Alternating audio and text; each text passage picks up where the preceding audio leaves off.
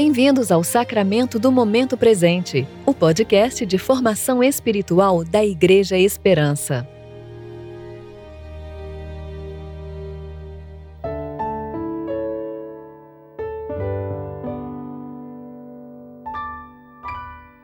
Bom dia, boa tarde, boa noite. Nós estamos começando o segundo episódio do programa especial do podcast O Sacramento do Momento Presente.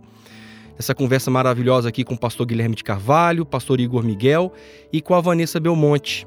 Eu sou Daniel Nunes e quero dar continuidade aqui a esse assunto que o pastor Guilherme é, estava falando, Vanessa esse conceito do momento após momento, né, do Francis Schaeffer ali no Verdadeira Espiritualidade, queria que você pudesse comentar um pouquinho para a gente ainda sobre isso.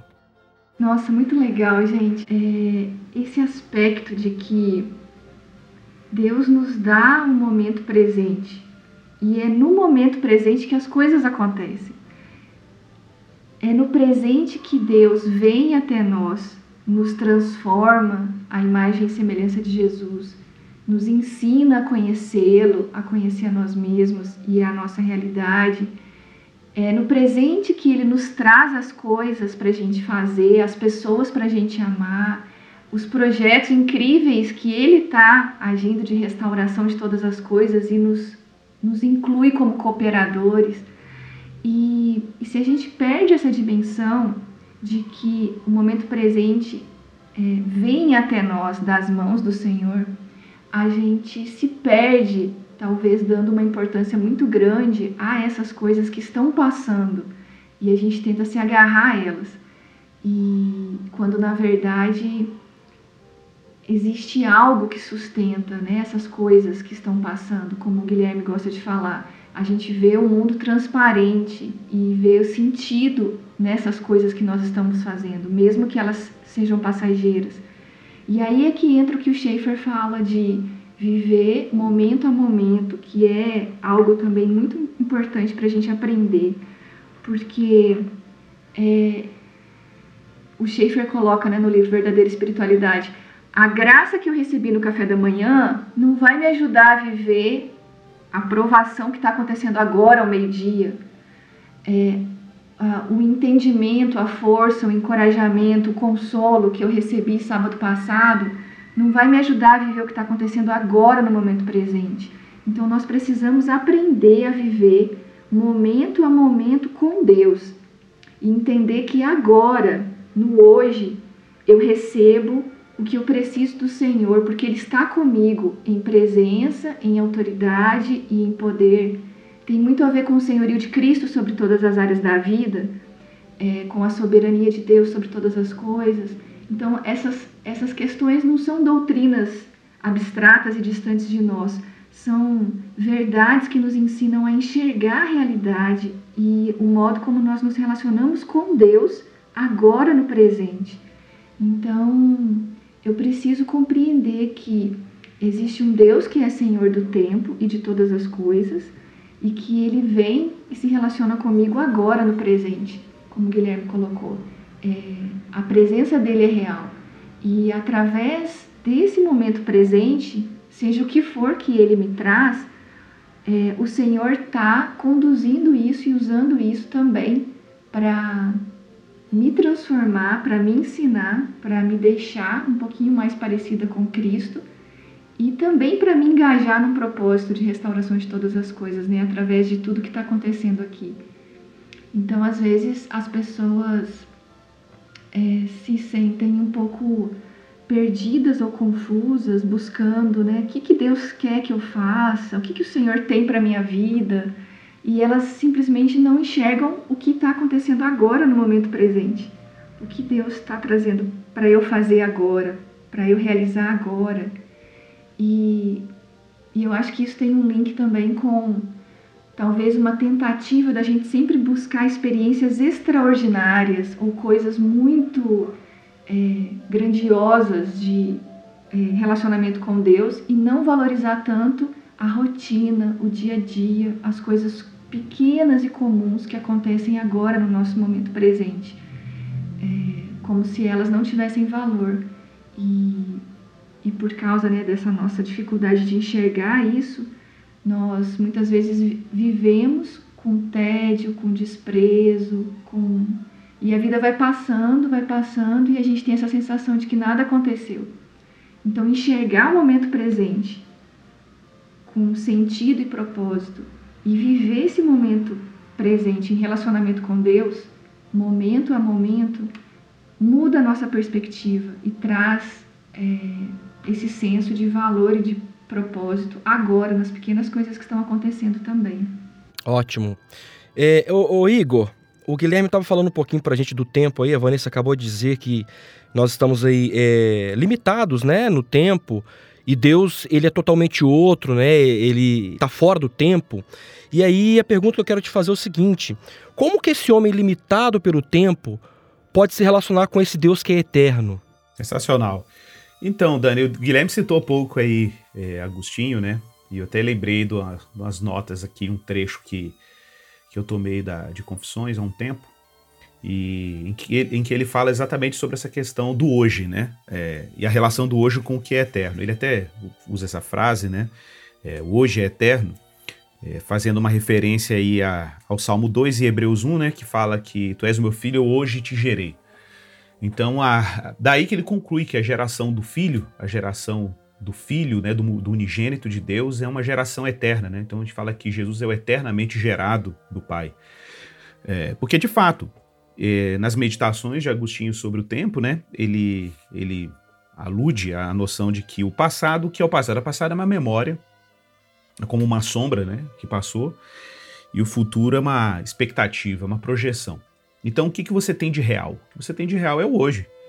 Aí ele faz essa analogia, né? Porque o hoje é eterno, né? O hoje é, é, é a realidade nesse sentido, né? O que você tem no passado foi real, então é, e o que virá ainda é uma projeção. Então ele até costuma dizer que a eternidade é um permanente hoje, né? E aí ele cita, aqui eu estou citando na íntegra um trecho da, de Confissões, ele fala assim: Pois tu, Senhor, és o Altíssimo, nunca mudarás, citando aí o Salmo 97. E ele fala: Tampouco em ti o hoje termina. No entanto, em ti ele chega a seu termo, porque todas essas coisas também estão em ti. Pois elas nem teriam como desaparecer se tu não as sustentasses. E sendo que, abre aspas, os teus dias jamais terão fim, fecha aspas, citando aí o Salmo 102, né, verso 27, teus anos são simplesmente uh, este dia de hoje. Quantos de nossos anos e dos anos de nossos pais fluíram pelo teu hoje?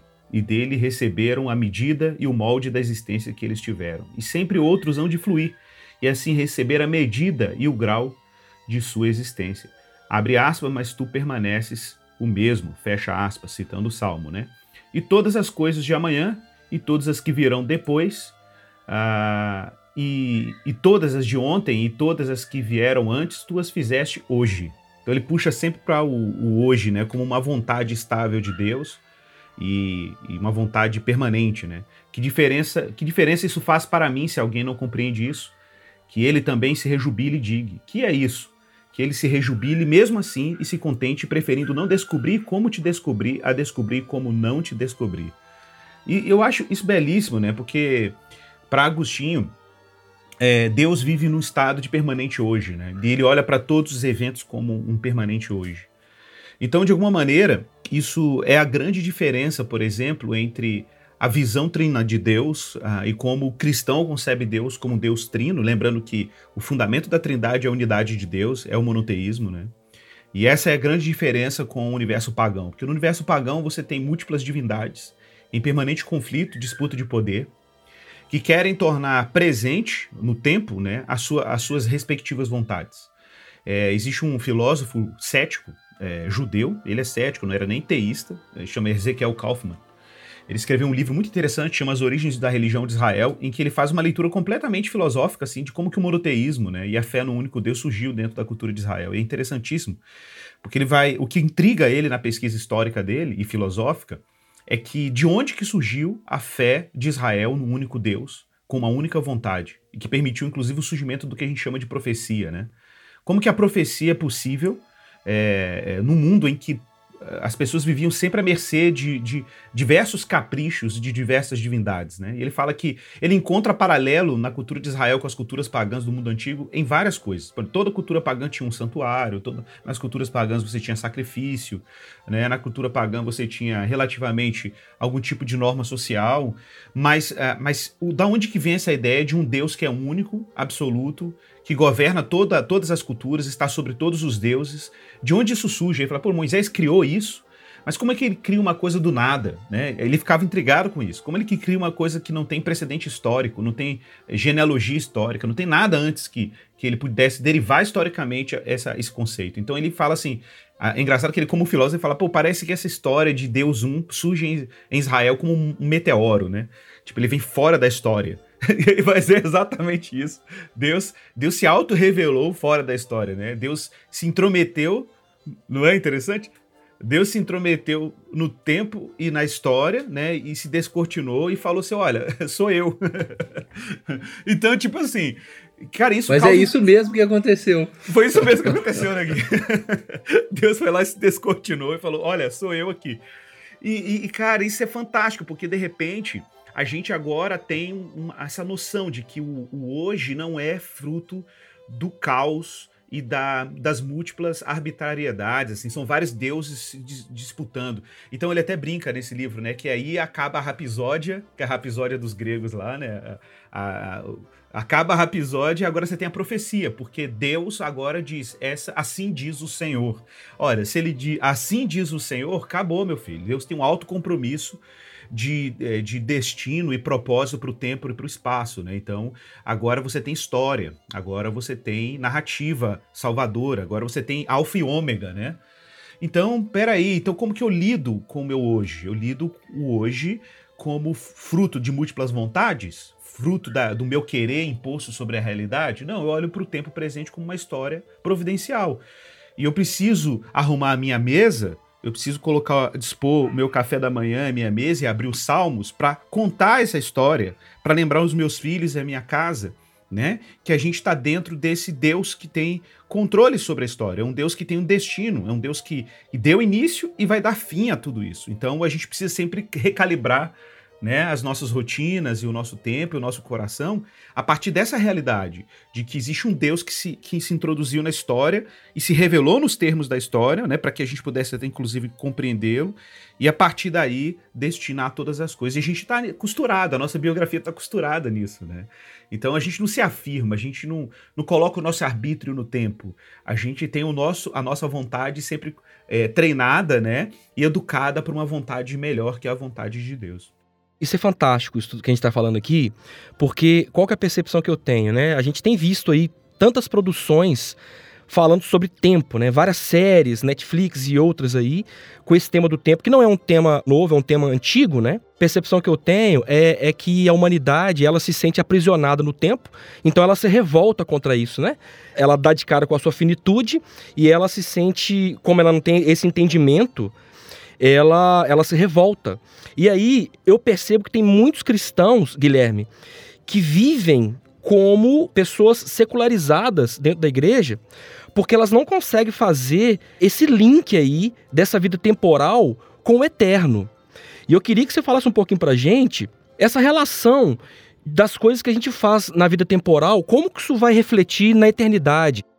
Então, e nós temos duas dimensões aí. Uma questão é como que isso vai implicar para para o futuro, né? Essa vida que a gente vive agora, que é de vai ressoar lá de alguma forma, né? A, a nossa vida não está desconectada de um sentido permanente, de um destino. Eu gosto muito de pensar é, a partir de 1 Coríntios, quando o, o apóstolo Paulo fala sobre a ressurreição é, dos mortos, tinham aquela questão, né? Se alguns gregos achavam que a ressurreição não, não podia acontecer, por causa da mente helenista, né? Não encaixava na cabeça deles uma, uma ressurreição física. E o apóstolo Paulo fala que não, Jesus ressuscitou mesmo, a ressurreição existe, ela não aconteceu ainda. E quando ele vai explicar como que é isso, ele diz assim em Coríntios 15: Assim é a ressurreição dos mortos, semeia-se um corpo perecível e ressuscita imperecível. Quer dizer, ele compara a ressurreição, é, a morte e a ressurreição como um processo de plantar. Cara, isso é muito interessante. Como ressuscitam os mortos e com que espécie de corpo virão? E aí ele responde: insensato, aquilo que semeias não nasce se primeiro não morrer. Quando semeias, não semeias o corpo que vai nascer, mas a semente, assim como a semente de trigo ou outra qualquer. E aí depois ele fala então que a gente semeia um corpo. Então, para fazer uma analogia, por causa de séculos aí de reflexão sobre o que é a vida temporal humana, eu acho que a gente pode pensar assim, que a sua vida inteira, você pode falar de corpo e você pode falar também de tempo. A sua vida inteira, que é tudo que você viveu até o fim. Pensa nisso tudo como uma semente. Isso tudo, a vida que você vive diante de Deus, é a semente que está sendo plantada. Essa é a semente. E se você vive diante de Deus, tomando a cruz, então você vai obter ressurreição. Então, a gente não pode esquecer isso. Para ter ressurreição, tem que plantar alguma coisa, tem que semear. É como Jesus. Ele ressuscitou, mas ele semeou. E como que ele semeou? Sendo obediente até a morte e morte cruz. Assim ele semeou a vida dele. E aí ela ressuscita. Então, a gente tem que pensar na nossa vida hoje e cada momento que a gente tem como é, com, a, de forma assim com essa metáfora é, agrícola né a gente pode pensar assim pensa que você está plantando é isso que você está fazendo você está plantando para a ressurreição e por isso que ele diz inclusive em Coríntios que o nosso trabalho nos, não é vão no Senhor né? Sede firmes no final do capítulo 15 sede firmes e constantes sempre atuantes na obra do Senhor sabendo que nele o vosso trabalho não é em vão. Então, todo momento é momento de plantar. Todo, no, todo momento é momento de oferecer o que a gente tem ao Senhor, mesmo que a gente esteja perdendo e sacrificando, porque nós estamos plantando para a ressurreição, para a nova criação. Então, acho que é importante ter essa perspectiva, né? Que esse tempo, que é um tempo que, assim, o significado de cada momento a gente não sabe exatamente. Mas o significado de todos esses momentos que a gente vai vivendo, que se sucedem, a gente sabe o que é nós estamos plantando no jardim de Deus. Então a gente tem que ter esse olho, aí é a dimensão futura, né? Aí eu trouxe uma dimensão futura. Então, Dani, você colocou duas questões. Uma questão era essa de como que isso afeta a eternidade nesse sentido, né? Mas uma outra questão é, é a eternidade agora, né? Que você colocou também. O Igor fez uma citação muito legal aí, assim, destacando é, o que Agostinho via, né? O Deus eterno, para quem existe um presente eterno, é, ele está, por assim dizer, sempre aí. Nós estamos passando no presente divino. Então, o nosso presente seria o momento em que nós somos simultâneos com o presente de Deus que nunca acaba. Quem tem uma visão assim parecida também é o Bavin, quando ele fala sobre tempo em algumas situações. Acho que é por essa influência mesmo. Então, o, o Calçade diz o seguinte: a certa altura. Como viver né, no, no, nesse sacramento momento presente? Nós temos apenas que dar boas-vindas à eternidade divina nas sombras fugidias do tempo. Sombras que mudam, enquanto a eternidade que ela, elas escondem é imutável completamente desconectada, é, desconectados de tudo mais, podemos descansar, simplificando aqui a tradução, no seio da providência divina, constantemente é, buscando esse amor através da aflição, do dever, de esperanças e desejos desinteressados. Quão claro e brilhante é esse caminho! Então, isso aqui é, é sensacional.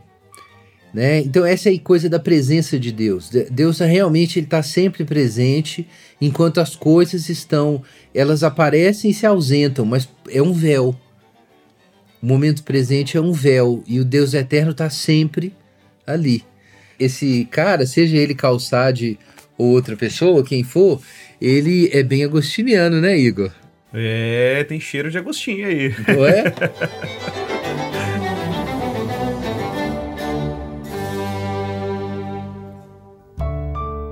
Muito bom. Esse foi então o segundo episódio do nosso programa especial do podcast O Sacramento do Momento Presente. Sábado que vem a gente continua esse papo maravilhoso. Eu espero todos vocês. Até lá. Você ouviu o Sacramento do Momento Presente, o podcast da Igreja Esperança. Agradecemos a sua atenção e esperamos que você continue se relacionando com Deus ao longo do seu dia, mais consciente de sua graça e seu amor.